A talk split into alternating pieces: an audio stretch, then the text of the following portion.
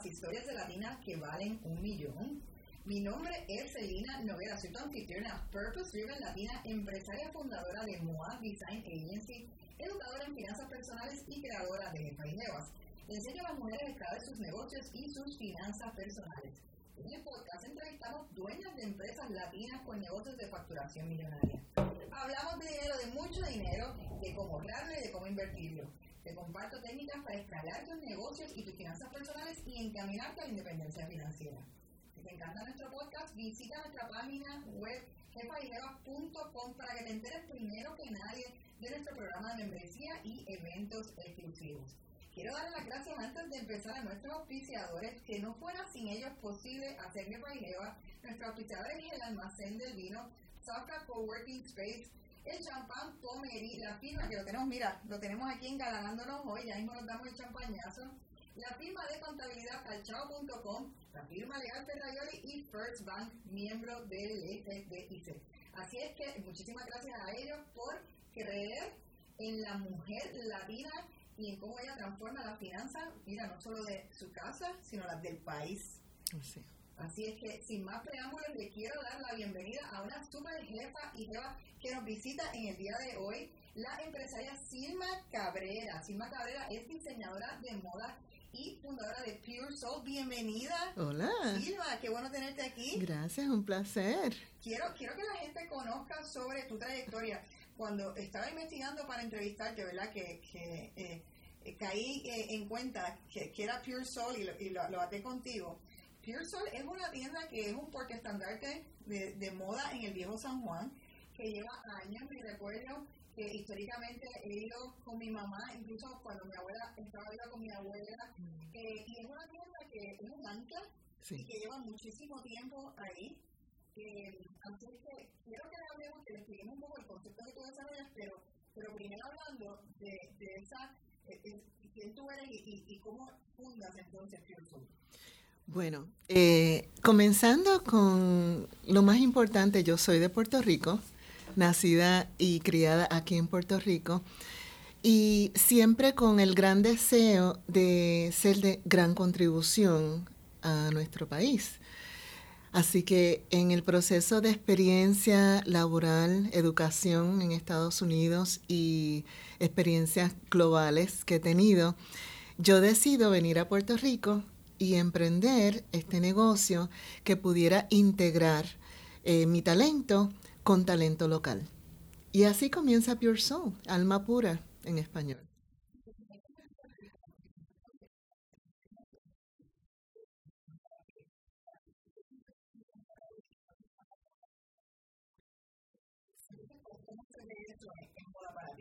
Pues mira, es moda que es cómoda, es eh, muy casual y bien apropiada para este clima. Entonces, eh, tenemos piezas que son complementarias a la mujer para que la mujer se pueda reflejar y se pueda ver bella, cómoda y se pueda ver ella misma.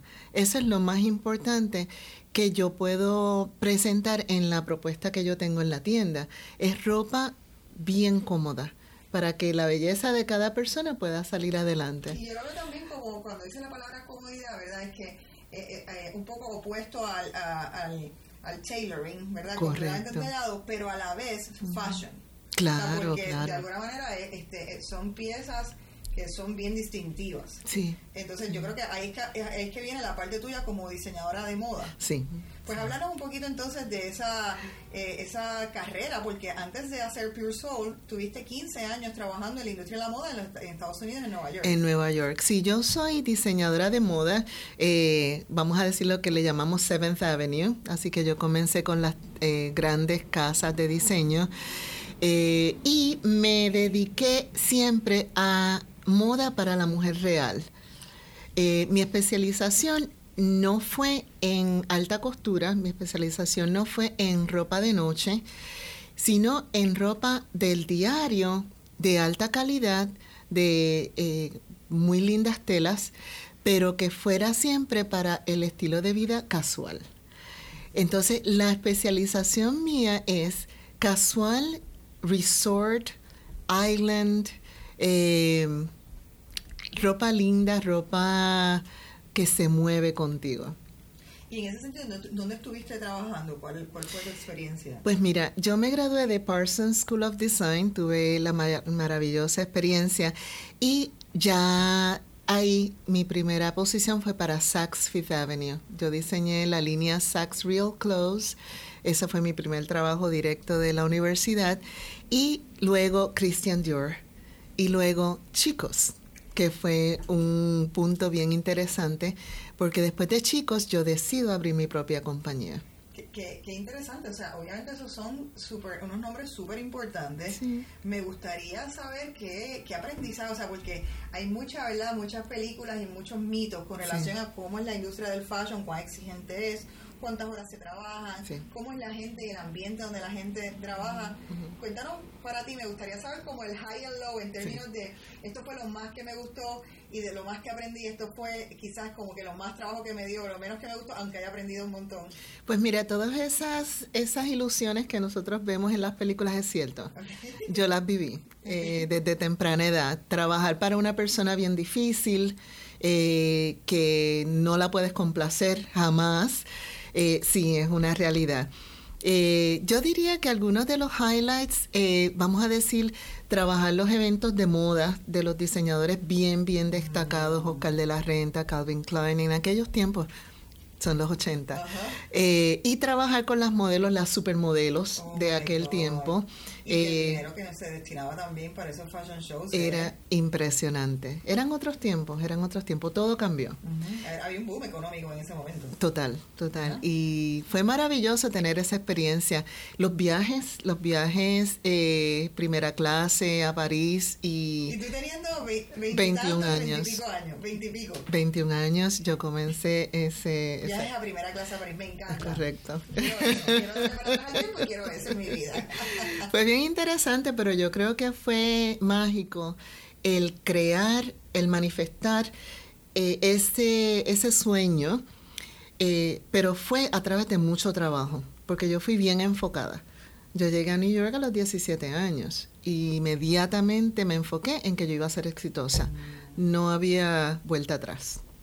Me encanta eso. Entonces, eh, ¿cómo sales de eso? O sea, decides ya voy a, eh, ya, ya, cumplí mi tiempo aquí, voy a regresar a Puerto Rico y voy a abrir entonces una boutique. Pues mira, eh, pasaron muchas cosas entre medio. Eh, entre medio de eso, de trabajar corporativamente, yo decido abrir mi negocio como compañía de diseño y yo mm. ofrecía mis servicios de diseño a compañías grandes. Así que yo decidí que yo no iba a ser empleada, yo iba a ser jefa. Ah, Entonces yo le daba mis servicios de diseño no como empleada, sino como jefa, independiente. Así yo tenía control total de mis horas, de mi tiempo, de mis viajes, de dónde yo quería vivir. Y así yo fui moldeando mi negocio. En un momento dado, decido venir a Puerto Rico por razones de familia, pero como era independiente, podía tomar esa decisión y simplemente en 30 días estaba en Puerto Rico y comencé el negocio en Puerto Rico. Cuéntame un poquito, o sea, tú siendo, ¿verdad? Eh, si eres diseñadora, decidiste ser tu propia jefa y abrir esta firma de consultoría. Eh, ¿Cómo entonces, cómo es que la estructuras y cómo se hace ese proceso de transición a Puerto Rico? ¿Fue, ¿Fue, inmediatamente que abriste la tienda?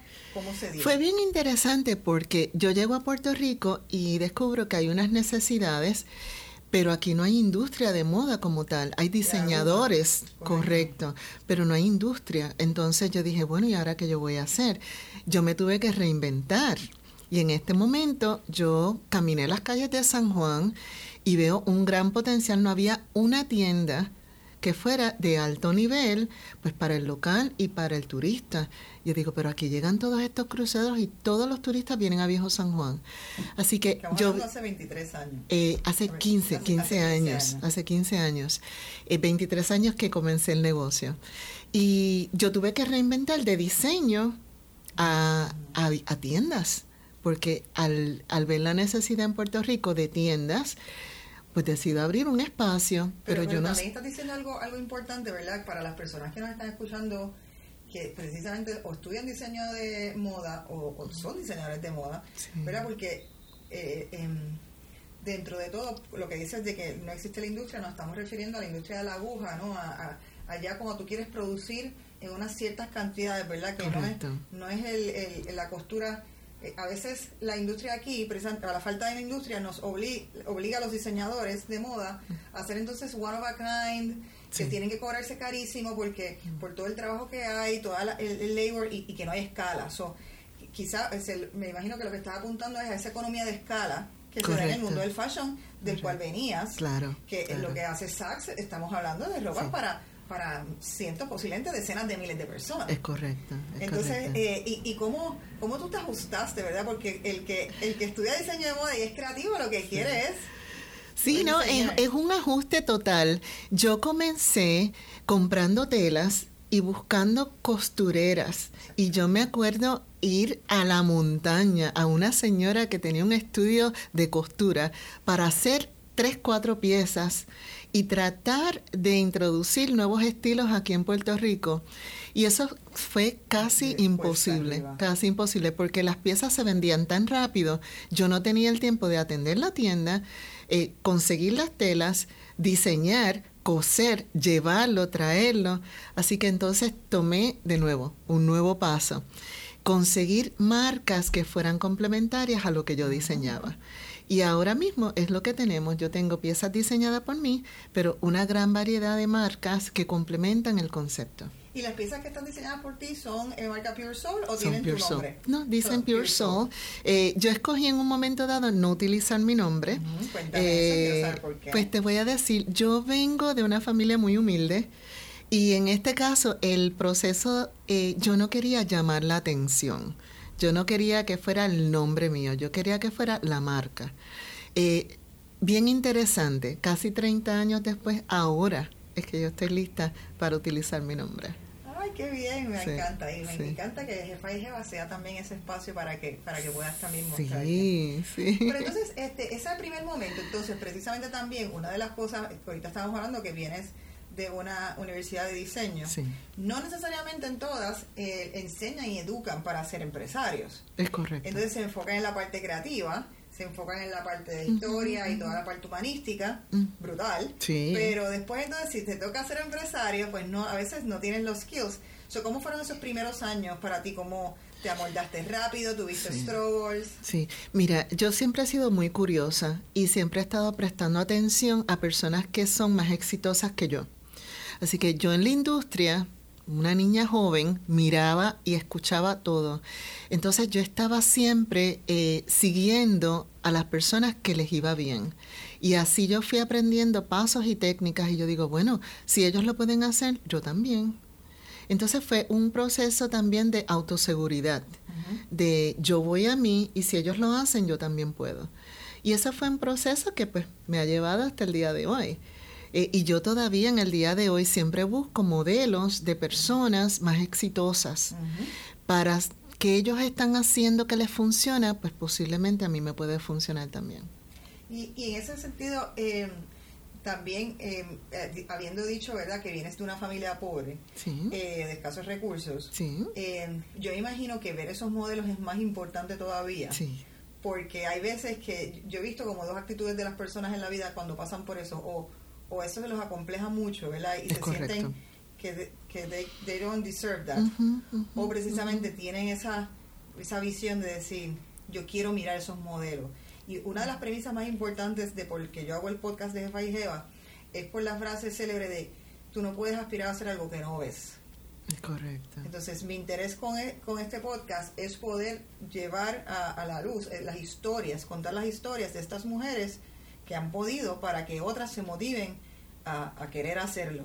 So, ¿Cuán importante, o sea, cómo, cómo tú crees que tenías esa chispa en ti? Eh, lo más importante ha sido siempre el amor propio, porque yo entendí en un momento dado que yo era suficiente y que no importaba la limitación económica, la limitación racial, eh, la limitación de, de, falta de conocimiento de la industria. Eh, yo iba a mí, yo estaba segura de mí, yo era lo suficientemente inteligente para tomar decisiones y así fue el proceso. Eh, eso es algo que yo siempre trato de promover en todas las personas. Si tú te quieres a ti mismo y te sientes seguro, tú puedes salir adelante. Y entonces mm. cuéntame ahora, me, me, encanta, me encanta eso, porque pienso que eso es tan importante para las personas que nos están escuchando, poder eh, ver eso y escuchar esta historia. Pero cuéntame entonces, ese, el negocio fue creciendo. Me dices que primero eras tú solamente trabajando largas horas. ¿Cómo, ¿Cómo se va dando el proceso de crecer la empresa? Bueno, mira, eh, yo trabajaba todos los días, siete días a la semana. Eh, podía comenzar a las nueve de la mañana y eran las once de la noche y yo todavía estaba trabajando. Mientras en este momento era mamá. O sea que yo también estaba manejando, eh, llevar la nena a la escuela, eh, actividades, eh, pero tú sabes, todo se puede, todo se puede. Cuando tú trabajas para ti, el incentivo es otro. Entonces, pues también añadiendo que uno tiene un nivel de juventud y una, una energía que puede seguir haciendo, eso me llevó a lograr más rápido mis metas ¿Por qué? Porque trabajé fuerte y trabajé mucho. Eh, llegó un momento en que necesitaba expandir y entonces contraté un empleado, después dos, después tres, llegamos a ser doce en el equipo. Mm. Y ahí tenías, ya habías en ese momento abierto una segunda tienda. Una segunda tienda. Que la abriste justo al lado. Justo al lado, lo cual es increíble porque muchas personas dicen, ¿por qué vas a tener dos tiendas en el mismo local? Pero eso me ayudó a mí a expander el concepto de un estilo de vida la, el Pure Soul no es una marca, una tienda de moda, es un estilo de vida. Es simplemente eh, cómo tú vistes, cómo es tu casa, cuáles son los libros que tú lees, cuál es el aroma que tú te pones, eh, qué zapatos tú usas. Es un estilo completo. Y en este momento ya tenía una necesidad de expandir hacia el hombre, porque no es solamente la mujer, es el hombre Pure Soul.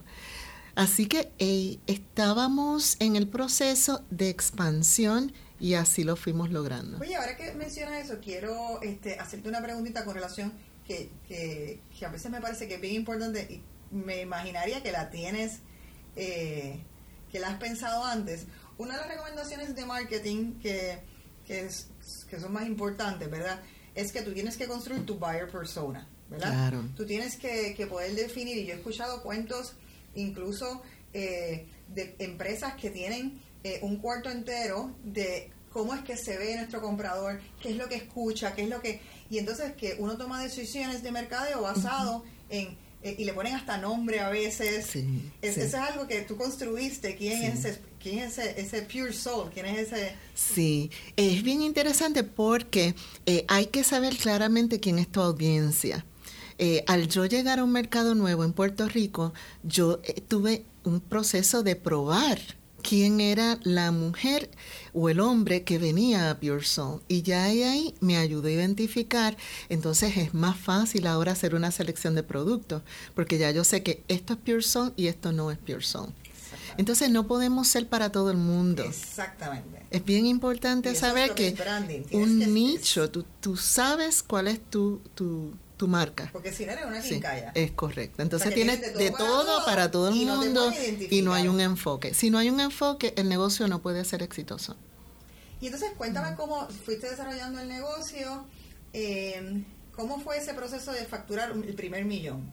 ¿Cómo, cómo se dio? ¿Fue pues, rápido? No, tomó cinco años y fue un crecimiento eh, lento, yo digo cinco años lenta porque trabajé muy fuerte, pero eh, desde el principio en mi negocio nunca tuvo un año de pérdida desde el principio. Eso de que los primeros tres años este, tú te vas en cero, eso no, no es verdad. Eso para mí no fue verdad.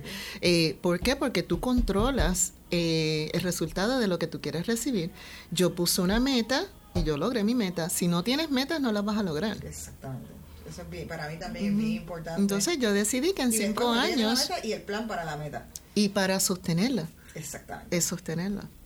Ok, y entonces, em, de momento, eh, abriste otras tiendas, otras, ah, ¿tenías esas dos?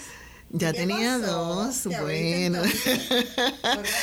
eh, Tú sabes cómo la adversidad nos mueve y nos mueve en dos direcciones, o para atrás o para adelante.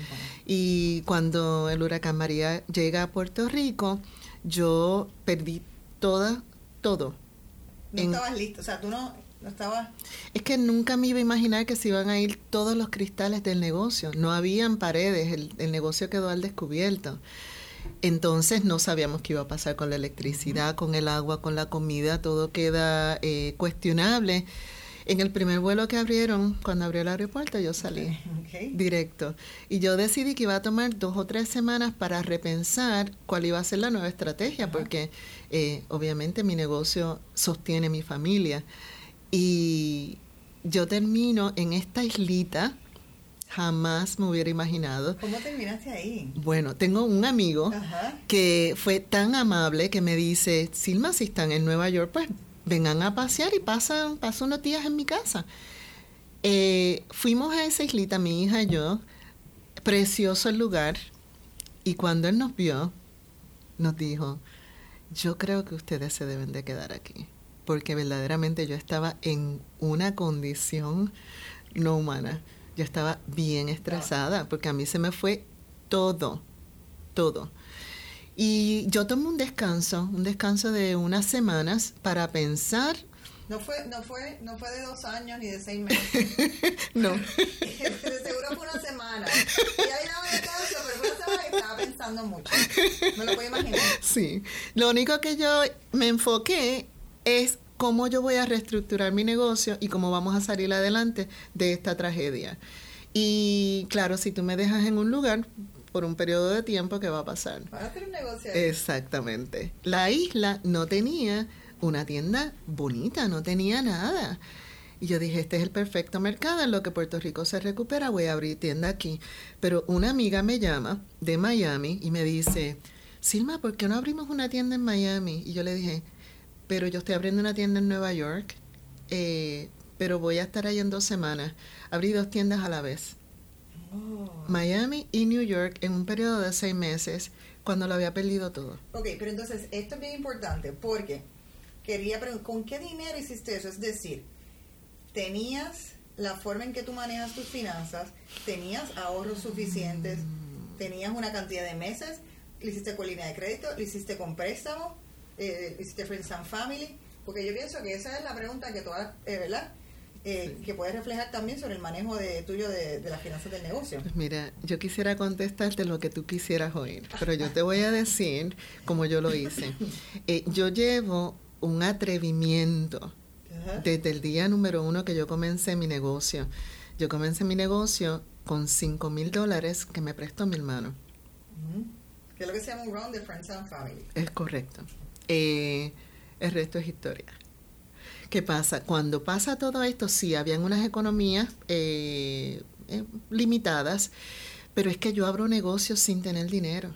Yo, esa es mi expertise. Esa, esa... Pues dale dos o tres consejos, porque yo creo que son consejos súper valiosos. ¿Qué, ¿Qué estrategias pueden hacer? O sea, yo no me enfoco en lo que no tengo, yo me enfoco en lo que yo tengo. ¿Y que yo tengo? Un talento, conocimiento y experiencia pero tienes que pagar la renta del lugar. Sí, pero es que yo voy a mí, en, la renta se hace en un mes.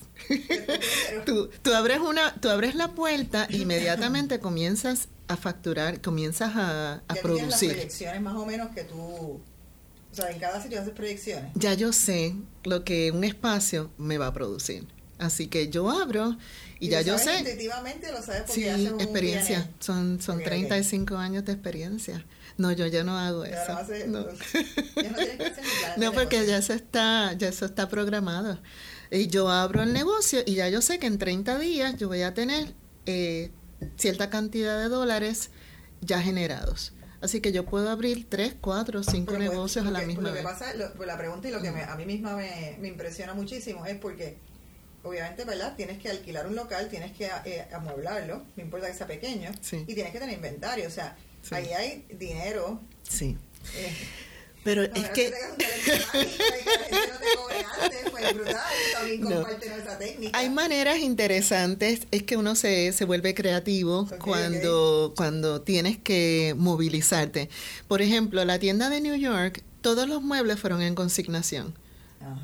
Yo no tenía dinero para amueblar la tienda. Yo fui a una tienda de consignación de muebles de la misma isla y la señora me dijo, llévate los muebles, ¿por qué? Porque también acuérdate que lo que tú pongas es lo que recibes. Entonces yo constantemente estoy dando, yo constantemente estoy recibiendo. Así que yo llegué a un lugar extraño que nadie me, nadie me conocía, pero me dieron todos los muebles para la tienda.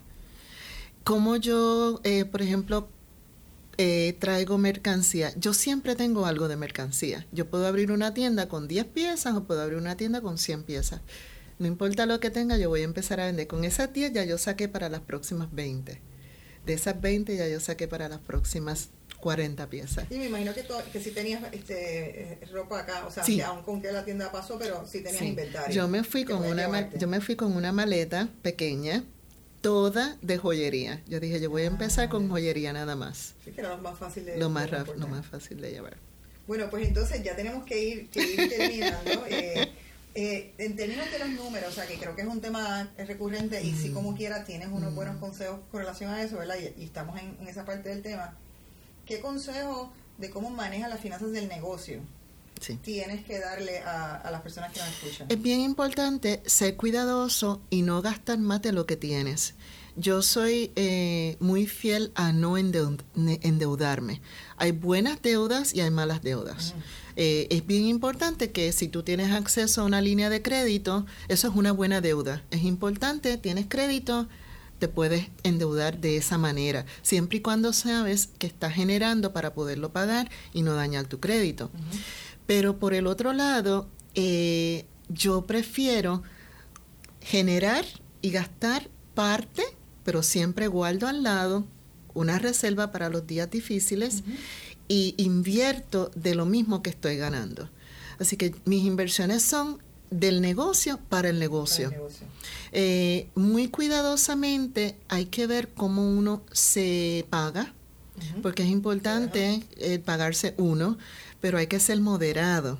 No, no puede ser exagerado. Ah, quiero tal carro, la compañía va a pagar tal carro y yo quiero vivir en tal lugar. La compañía paga la cena. Correcto. No, no es mi caso. Correcto. Eh, una es la forma correcta de hacerlo. O sea, uno se tiene que atribuir un salario igual que cualquier empleado. Es correcto. Y ser conservador en el proceso. ¿Hasta que Hasta que tengas los fondos para poderte pagar mejor. Y si, y si hay algún momento entonces que el negocio no está tan bien, ¿tú has hecho, haces ajustes? Claro. Yo he estado un año, año y medio sin paga. Después del huracán yo no generé absolutamente, se pagaron a todos los empleados. Yo no me pagué un centavo. Excelente. yo, y yo pienso, una de las cosas y las cosas que le recomendamos a la jefa y jefa es que si igual en las finanzas personales, les recomendamos que tengan un safety fund que es de 3 a 6 meses de sus ingresos, igualmente pasa en las finanzas del negocio. Es lo recomendable que usted tenga tres, seis meses ya es un montón, pero tres meses de los gastos operacionales precisamente para que pueda seguirle pagando empleados, etcétera, o cualquier cosa que pase. Y eso aplica a María, a pandemia. O sea, ya han habido muchísimos, las personas que Muchos hemos sido empresarias por los últimos 15 años, están, ya tenemos que saber esto porque nos han pasado. Hay que estar preparados todo el tiempo. Sí. Bueno, entonces lo, lo último que quisiera eh, preguntarte es, ¿qué consejo le darías a las mujeres que nos están escuchando? ¿Qué es lo que tú te hubiese gustado saber eh, y, no te lo dijo nadie, lo aprendiste que aprender, mira, cantazo. Sí. Eh, a mí me hubiera gustado saber cómo invertir mi dinero. Que si tú tienes un dólar e inviertes 50 centavos, vas a tener dos o tres dólares de ganancia. Pero no tenía esa educación. Ahora la tengo y le puedo pasar ese, esa educación a mi hija o, o a mis amigas. Pero el no saber cómo invertir eh, fue, fue, fue retante. Ahora, bueno, ya tengo otros conocimientos y pues nunca, nunca es tarde. Pero en el caso de las inversiones, si uno hubiese empezado temprano, uno lleva una ventaja que tu hija va a tener, esa ventaja por encima de nosotras, y es completamente, eh, está, está aquí predicando en el mejor espacio para esto, porque precisamente en eso es lo que nos enfocamos en FAIGEVA, de darle las herramientas a las mujeres para que puedan invertir particularmente su dinero y entender lo que es. Porque las mujeres históricamente no nos enseñan de esto, no queremos hablar de ese tema. Decimos, no, eso, eso se lo dejo a mi esposo o mis padres, o eso se lo dejo a otra persona. Cuando es nuestro dinero, es nuestro retiro, es el, de nuestras familias, el de nuestra riqueza. y es algo que no podemos delegar. Es no tener miedo, el, ese miedo que se nos inculcó de que si tienes dinero, esto va a pasar, o si tienes mucho dinero, eh, no le vas a caer bien a tal persona. No, nosotras tenemos el derecho de ser exitosas y, tener el poder de decidir. Si no tenemos una independencia financiera, no podemos tomar decisiones. Y en este caso es importante el poder decidir cuándo yo voy a hacer lo que yo quiero hacer y nadie me va a determinar esa decisión, sino que yo decido. Con esas palabras tan fabulosas vamos a cerrar. Muchísimas gracias, Irma. Ha sido un placer entrevistarte. gracias a ti por la oportunidad. Gracias por estar aquí y queremos seguir mm. viendo que sigas cosechando todos los éxitos porque sé que tus planes no paran. No, nunca paran. Así que muchísimas gracias a todas las que sintonizaron otro episodio más de Jefa y Jevas, historias de latinas que valen un millón. Gracias nuevamente a nuestros auspiciadores El Almacén del Vino, la firma de contabilidad aichao.com, la firma legal Ferraioli y First Bank, miembro del FDIC. Si te gusta nuestro show, la manera de mostrarnos apoyo es dejarnos un review, compartirlo, para que impactemos más mujeres. Tu reseña permite que seamos descubiertos por otras latinas poderosas como tú, interesadas en lograr su independencia financiera. Sabes que contamos con sobre 100 episodios de historias de mujeres de éxito, con sus éxitos y sus fracasos. Y recuerda que hacemos esto porque la independencia financiera es un asunto de equidad de género. Así es que si quieres más recursos como este valiosos, recuerda visitar nuestra página efagigeva.com. Así que muchísimas gracias, será hasta el próximo episodio.